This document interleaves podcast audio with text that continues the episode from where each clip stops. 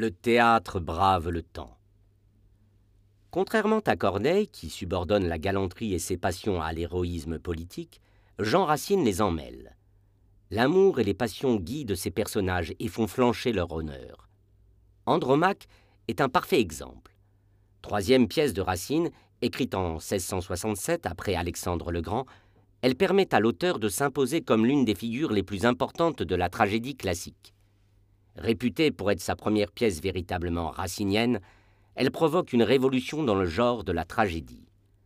Elle connaîtra un grand succès à sa création et lui apportera une notoriété qui se confirmera avec Britannicus, Bajazet et bien sûr Phèdre. Après la guerre de Troie, Andromaque, femme du défunt Hector, est tenue prisonnière avec son fils Astyanax par Pyrrhus, roi de l'Épire. Ce dernier tombe amoureux d'Andromaque alors qu'il est supposé épouser Hermione, la fille du roi de Sparte. L'intrigue se complique, car Pyrrhus aime Andromaque, qui le considère comme un ennemi mortel. Ce ballet d'amour contrarié aura des conséquences funestes. Notre monologue est une difficile demande en mariage. Plus tôt dans la pièce, Pyrrhus a demandé la main d'Andromaque, ce que la reine a refusé. Elle reste fidèle au défunt Hector et à l'héritage de Troie. Pyrrhus, amoureux, tente encore de la convaincre. Les refus d'Andromaque excitent sa peine. Il se charge de son autorité et de son pouvoir pour renverser la situation. Il détient le pouvoir de vie et de mort sur son fils Astyanax. L'amour se transforme doucement en un garrot qui étrangle Andromaque. Pyrrhus est, par la passion qu'il éprouve, le maître de la situation. Écoutons-le.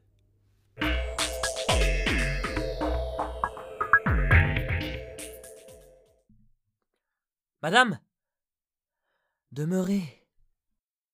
On peut vous rendre encore ce fils que vous pleurez.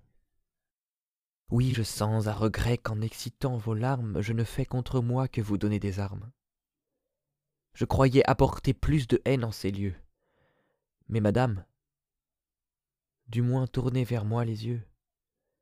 Voyez si mes regards sont d'un juge sévère, s'ils sont d'un ennemi qui cherche à vous déplaire. Pourquoi me forcez-vous vous-même à vous trahir? Au nom de votre Fils, cessons de nous haïr.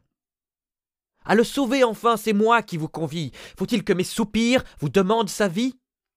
Faut-il qu'en sa faveur j'embrasse vos genoux?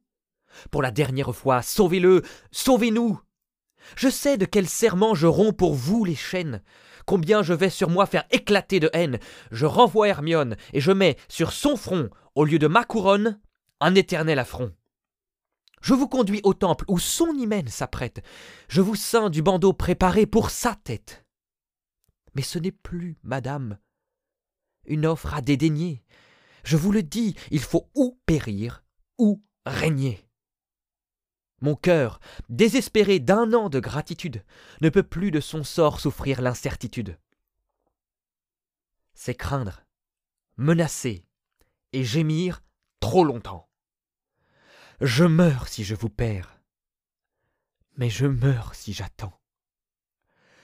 Songez-y, je vous laisse, et je viendrai vous prendre pour vous mener au temple où ce fils doit m'attendre. Et là, vous me verrez, soumis ou furieux. Vous couronnez, madame, ou le perdre à vos yeux.